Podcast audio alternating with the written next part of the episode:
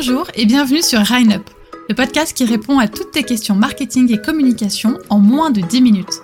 Je suis Sophie et je te partage des actions concrètes à mettre en place dès maintenant dans ton business. C'est parti pour l'épisode du jour. Comment avoir des idées de contenu? C'est la grande question et je vous conseille de rester parce qu'à la fin je partage un petit jeu pour trouver 6 mois de contenu en 6 minutes seulement. Alors oui, on dirait une arnaque, mais je vous assure que ça marche. Alors déjà, est-ce que c'était déjà arrivé de paniquer et d'au final publier n'importe quoi ou tout simplement ne pas publier? Tu te retrouves à sauter une publication, puis deux, puis trois, juste parce que tu ne sais pas quoi partager. Moi personnellement, même si je travaille dans la communication, ça m'arrive encore.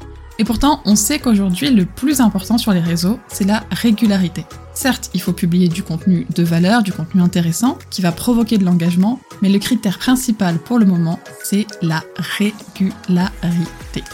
Et pour respecter cette régularité, je conseille toujours de prévoir son contenu à l'avance, d'avoir un calendrier éditorial et pourquoi même d'utiliser un outil de programmation qui, lui, n'oubliera pas de poster. Ok, mais c'est là que vient le problème. De quoi est-ce que je vais parler? Qu'est-ce que je peux partager sur les réseaux sociaux? Comment éviter le syndrome de la page blanche? Dans ce podcast, je vous partage les quatre grands types de contenus et la manière de les décliner. Déjà, sachez que les quatre types de publications sont le contenu éducatif, le contenu personnel, le contenu inspirant et le contenu promotionnel. Ils sont déclinables à l'infini et surtout sont partageables via tous vos canaux de communication, que vous ayez un blog, un podcast, un compte Instagram, LinkedIn, une newsletter. On commence par le premier type de contenu, le contenu éducatif. Partagez une recette, un tuto, une information de valeur. Ce contenu a pour but d'apporter de la valeur à votre cible, de vous placer en tant qu'expert. Comment faire ceci en temps d'étape? Trois manières de faire quelque chose, comprendre telle info simplement. Vous devez vous poser comme question de quoi ma cible a-t-elle besoin? Que veut-elle savoir? Vous devez partager une information que votre cible serait susceptible de repartager lors d'une conversation. Une information rapide et facile à digérer, que votre cible sera fière de connaître. Ce type de contenu est de plus en plus répandu sur les réseaux et particulièrement sur Instagram depuis quelques années. Le format carousel est particulièrement bien adapté pour partager du contenu éducatif, avec une info importante par slide. Aujourd'hui, on passe de plus en plus de temps sur les réseaux et nous devenons de plus en plus exigeants avec le contenu que nous regardons. Nous voulons gagner quelque chose à traîner des heures sur les réseaux, et lorsqu'on nous promet une information, un savoir, on est prêt à rester jusqu'au bout pour l'avoir. Bref, avec le contenu éducatif, vous vous placez comme une experte dans votre domaine et votre cible vous fait confiance. Lorsqu'elle aura besoin d'une information, elle pensera à vous. Le deuxième type de contenu est le contenu personnel.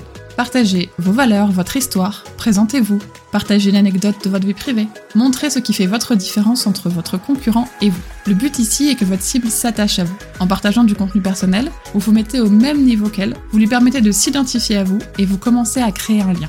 La plupart du temps, lorsque je valorise le contenu personnel, mes clientes me disent Non, mais on s'en fiche de ma vie. Évidemment, ce n'est pas la photo de ton repas, l'histoire de tes études ou tes valeurs qui vont déterminer toutes les ventes de ton entreprise. Pourtant, je t'assure que ce contenu est primordial.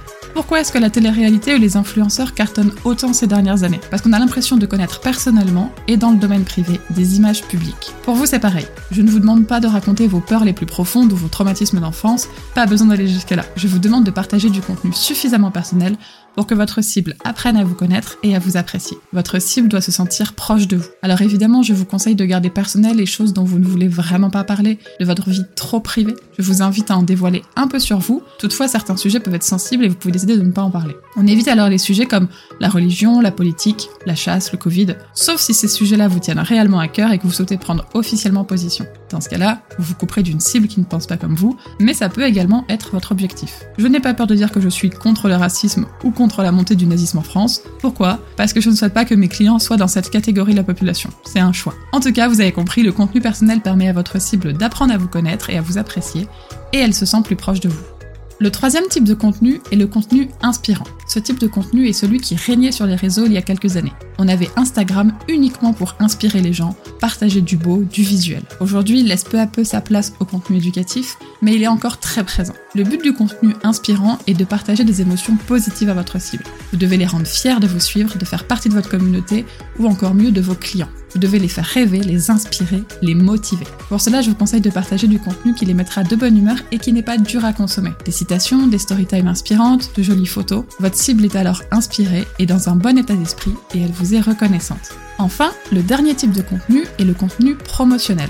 Alors attention, je ne parle pas de promotion dans le sens solde, réduction, mais bien de votre offre promotionnelle. Ce dernier type de contenu concerne particulièrement vos produits et vos services. Vous devez parler de ce que vous avez à offrir à votre cible, des avantages et de la manière de se le procurer. Vous pouvez alors parler de vos prix, de vos réductions du moment, du contenu de vos formations, du déroulé de votre atelier, des ingrédients de votre produit phare, de vos horaires d'ouverture. Le but de ce contenu est que les gens achètent. Déjà qu'ils sachent et comprennent ce que vous avez à leur offrir et surtout qu'ils soient convaincus de son efficacité. Attention, ici je ne vous conseille pas de mentir ou d'utiliser des phrases trop catchy du style Oh mon dieu, mon produit à 9,99€ va complètement révolutionner votre vie. Mais surtout d'être honnête. Partagez les bénéfices de vos produits. Voilà, vous savez donc maintenant qu'il faut partager ces quatre types de publications. Mais attention, sachez que vous devez trouver un juste équilibre entre ces quatre types de contenus. Lorsque vous allez organiser votre planning éditorial et que vous vous demanderez de quoi est-ce que vous allez parler, pensez à les alterner. Une fois du contenu éducatif, le poste suivant sera promotionnel, celui d'après personnel, etc. Si vous insistez trop sur un seul type de publication, par exemple si vous vous mettez à publier que du contenu personnel ou que du contenu promotionnel, votre cible risque de se sentir agressée. C'est vraiment l'équilibre entre ces quatre types de publications qui valent le coup. Avec le contenu éducatif, votre cible vous estime et vous considère comme une experte dans votre domaine. En plus, elle vous apprécie grâce à votre contenu personnel, vous la mettez de bonne humeur et dans de bonnes conditions avec le contenu inspirant, et lorsque vient le contenu promotionnel, elle est dans le meilleur mood pour acheter votre produit ou faire appel à vos services.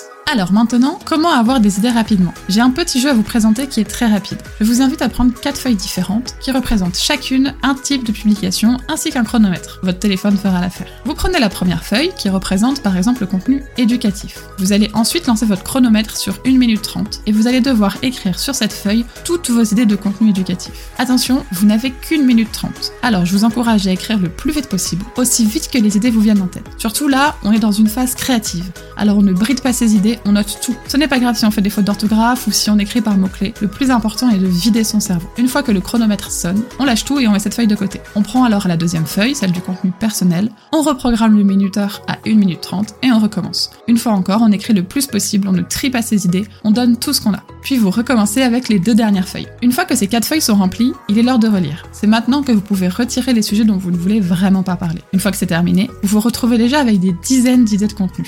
Vient alors le moment de les décliner. Pour cela, je vous conseille d'utiliser trois axes. Celui de l'expérience, de la liste et de l'explication. Par exemple, dans le contenu personnel, j'ai décidé de parler de mes études. C'est mon idée de contenu. Je peux donc décliner cette idée en fonction de trois axes. L'expérience, mon parcours scolaire, les études que moi j'ai faites, la liste, les trois meilleures écoles pour faire ce que je fais, les trois meilleures formations et l'explication, comment choisir une bonne école pour faire ce que je fais, quels sont les critères, etc. Si je suis naturopathe et que j'ai noté douleur menstruelle et alimentation dans la partie éducative, je peux la décliner en expérience avec comme thème Comment j'ai arrêté mes douleurs en arrêtant la charcuterie. La liste pourrait être 3 aliments pour réduire vos douleurs. Et un troisième contenu, comment l'alimentation dicte tes douleurs. Voilà, vous pouvez ensuite décliner en fonction des trois axes tous les types de contenus que vous avez eus. Et vous pouvez facilement monter à 80-90 idées de publication. Ce sera ensuite à vous de les répartir sur votre planning éditorial. Voilà, merci beaucoup d'avoir écouté le podcast jusqu'au bout et n'hésite pas à le partager et laisser une note sur Apple Podcast et Spotify pour me donner un coup de pouce s'il t'a plu. J'ai déjà eu beaucoup de retours et je suis très touchée. Merci beaucoup pour votre soutien. Si tu as une question à proposer pour un prochain épisode, pose-la moi en commentaire ou via mes réseaux sociaux que tu trouveras dans la description qui sait, ce sera peut-être la question du prochain podcast. Je te dis à la semaine prochaine pour répondre à une nouvelle question MarketCom.